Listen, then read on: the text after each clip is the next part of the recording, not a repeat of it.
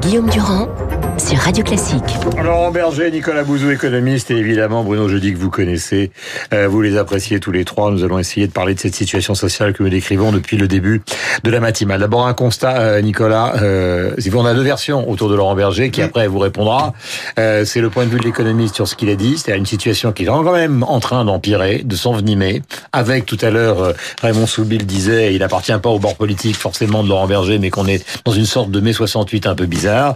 Et il y a aussi l'aspect politique avec vous, Bruno, c'est-à-dire qu'on se rend compte qu'il y a à tous les niveaux du gouvernement des points de vue différents, des tiraillements et une certaine forme de paralysie qui s'installe. Mais d'abord, le point de vue de l'économiste. Non, mais la situation sociale, elle se tend parce que ça va mieux, en fait. On a toujours tendance à penser que les révolutions arrivent pendant les récessions, etc. Mais ça se passe jamais comme ça. C'est au contraire quand il y a entre guillemets des fruits de la croissance à distribuer que les choses se tendent. Il y a un Bah, sujet en France, vous, 68, vous en hein. avez parlé tous les deux d'ailleurs, mais il y a un sujet sur lequel les choses s'améliorent franchement, c'est le sujet du marché du travail. On voit qu'on a un taux de chômage qui baisse, que les entreprises créent des emplois.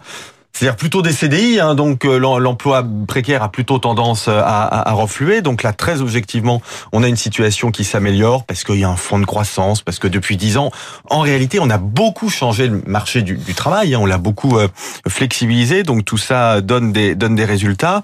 Après, la question des retraites, dans, tous les pays dans lesquels on a fait des réformes des retraites, il y a eu des manifestations monstres. Enfin, je, veux dire, le- la, la- retraite, c'est politiquement le sujet qui demande le plus de capital euh, politique.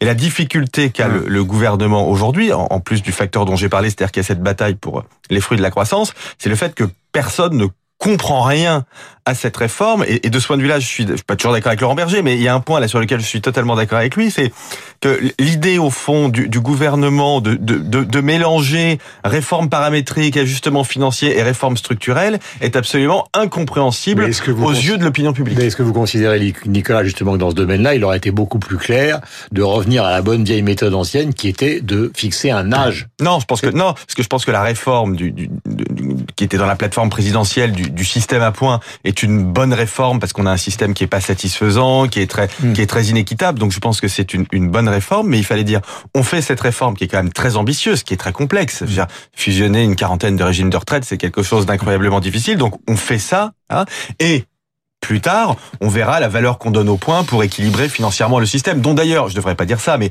le déséquilibre du système de retraite aujourd'hui, il n'est pas non plus très méchant, donc il faut pas le dramatiser. Euh, question avec vous, Bruno, justement, qui est l'aspect politique de cette affaire. Euh, tout à l'heure, nous l'évoquions avec euh, Laurent Berger. Il y a évidemment des sous-entendus euh, et des arrière-pensées qui sont colossales dans ce domaine, avec maintenant une date euh, qui fixe ces arrière-pensées, qui est celle du 5 décembre. Alors à la fois, c'est un problème syndical, mais c'est aussi un problème politique.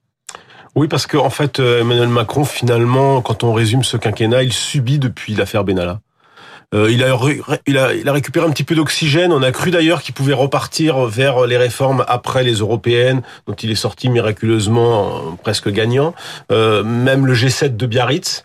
Il a posé ses deux piliers pour cet acte 2, l'immigration euh, d'un côté. Il a beaucoup euh, sans doute misé sur euh, cet aspect-là pour sa stratégie politique d'aller récupérer de l'électorat de droite. Et de l'autre côté, cette réforme des retraites dont il parlait depuis longtemps. Mais au moment de l'expliquer, euh, ben, ils, se, ils se sont un peu embourbés les uns les autres. Alors, du mal à voir s'il y a vraiment une vraie, une vraie différence d'appréciation entre le Premier ministre et son haut commissaire. Mais toujours est-il que ces deux piliers, ben, petit à petit, euh, ne fonctionnent pas pour cet acte 2 et, et rendent, et rendent l'action du, de- d'Emmanuel Macron totalement, euh, totalement illisible, sur fond sans doute euh, d'obsession déjà de 2022, parce qu'on voit bien à travers euh, l'immigration, à travers le débat sur la laïcité, euh, il est déjà totalement focalisé euh, là-dessus.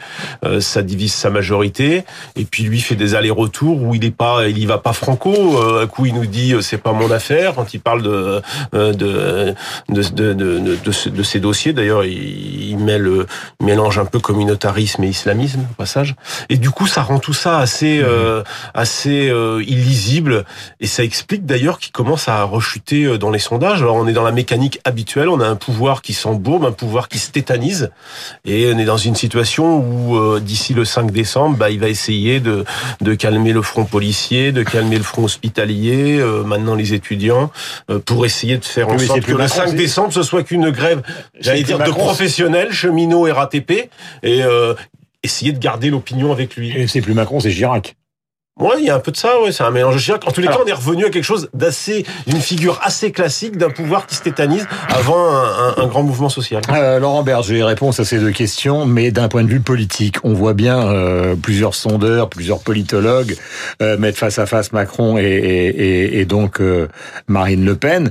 La coagulation de lutte sur le terrain et une sorte de gauchisation de la société pourrait avoir comme paradoxe d'amener Marine Le Pen au pouvoir. Parce qu'au fond, c'est ce que disent les politologues. Ouais, enfin surtout, euh, en fait, quand on parle de tout ça, on parle plus des sujets, on parle plus du fond, on parle plus de la façon, parce que ce, que dit Nicolas Bouzou est, juste, c'est-à-dire que la question c'est finalement pas tant la croissance de combien elle est, de quel est son contenu, de quoi on parle. Et moi, je crois qu'il y a un problème de sens.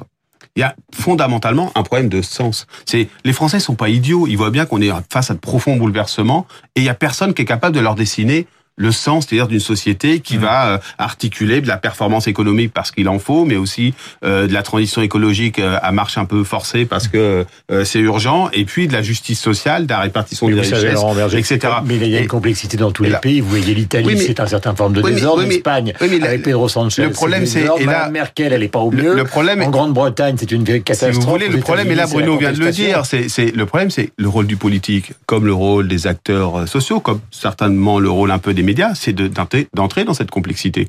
Moi, j'ai jamais dit que c'était simple. Je dis simplement qu'on n'a pas le choix. Parce que si l'horizon qui est offert en termes de, y compris de débat sur le type de société qu'on veut construire, etc., c'est noir ou blanc, ça marchera pas. Ça marchera pas. Et ça, ne favorisera que la montée du populisme ou des extrêmes, de ceux qui diront, il y a qu'à faucon, c'est pas si compliqué, etc.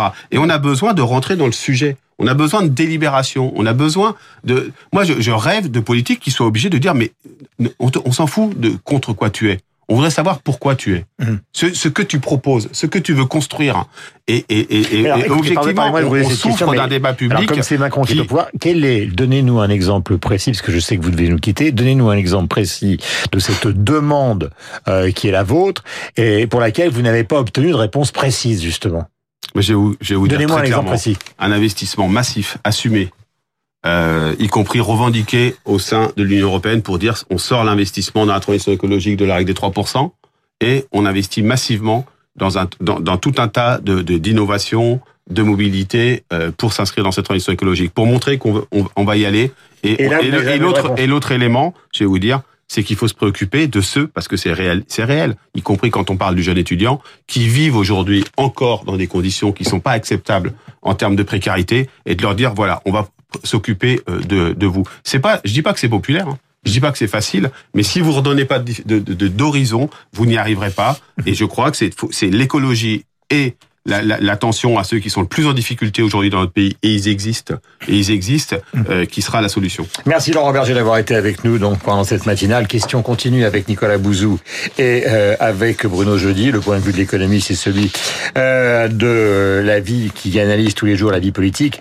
Euh, tout à l'heure, dans un autre registre que Laurent Berger, vous aviez l'ancien conseiller de Nicolas Sarkozy qui évoquait ce que j'avais d'ailleurs euh, suggéré à Laurent Berger, c'est-à-dire une sorte de climat d'une certaine forme de mai 68 sinistre, alors qu'en 68, il y avait à la fois de la croissance, comme vous le hmm. disiez, euh, de la révolte, euh, comme on, on s'en souvient, mais en même temps une certaine forme de gaieté. Or aujourd'hui, bon, c'est tragique l'histoire de l'étudiant, euh, mais on voit se mettre en place une sorte de, je dis pas de gauchisme sinistre, mais euh, en tout cas de, de révolte tous azimuts. Est-ce que vous croyez à la coagulation? Est-ce que vous croyez justement à, ce spectre euh, d'un mouvement qui, bah, qui, qui renaîtrait d'une manière euh, euh... Non, je pense que c'est très, je pense que c'est très différent de mai 68. même pas terminé la non, question. Non, non, mais je, je, je pense que c'est très différent de mai 68 dans la mesure où en mai 68 il y avait quand même un projet de société, si vous voulez.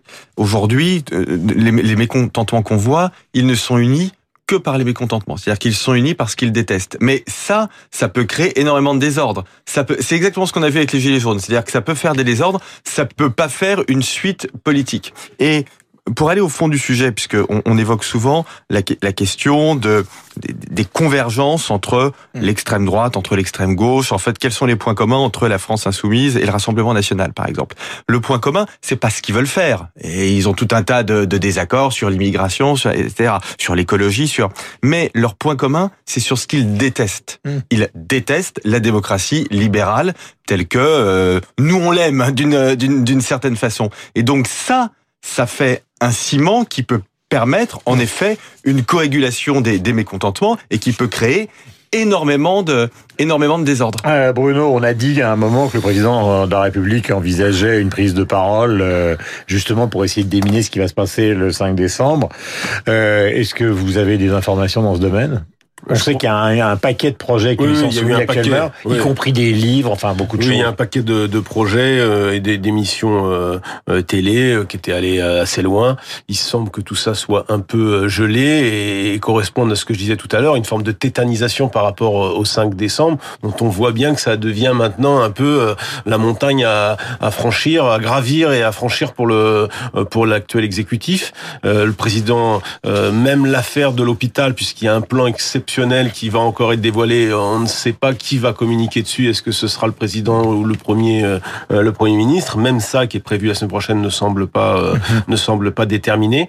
Plus que euh, par rapport à ce que disait Nicolas à l'instant, moi je crois pas trop à la convergence des luttes. Pour l'instant, je pense qu'on est dans une accumulation des luttes qui ont quand même globalement rien à voir, mais qui c'est vrai sont en train de se diriger vers ce 5 décembre qui devient un peu l'entonnoir des colères des colères françaises, de la même manière qu'il y avait eu ces, ces gilets jaunes qui essayaient de, de se retrouver dans ce dans cette longue avenue des Champs-Élysées. Eh bien là, on est dans l'entonnoir du du 5 décembre. Je pense qu'ils n'ont rien à voir euh, les, les régimes spéciaux euh, des cheminots, euh, Ouais, peut-être les que, par étudiants. exemple, les étudiants, euh, Mais tout à l'heure, euh, et on en termine d'ailleurs, tout à l'heure Nicolas le disait, leur point de vue est clairement anticapitaliste. Oui, oui, sont alors, sur une ligne qui est archi antilibérale. Archi, archi, voilà, on est là, c'est Même s'il y a un drame te- terrible qui est le drame de ce jeune homme. Les gauchistes sont toujours là pour se rappeler à notre bon souvenir et quand ils peuvent euh, euh, touiller la, la, la mayonnaise, ils la font, ils la font monter. Et c'est vrai que là, il y a un terreau, un climat pour euh, euh, pour la faire monter.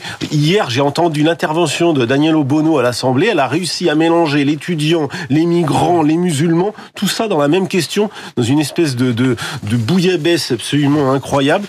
Et c'est vrai que bah, ils essaient de profiter j'allais dire, euh, de la tétanisation de- d'Emmanuel Macron qui euh, est pris euh, entre l'ubris et de temps en temps l'humilité. Ça dépend des jours.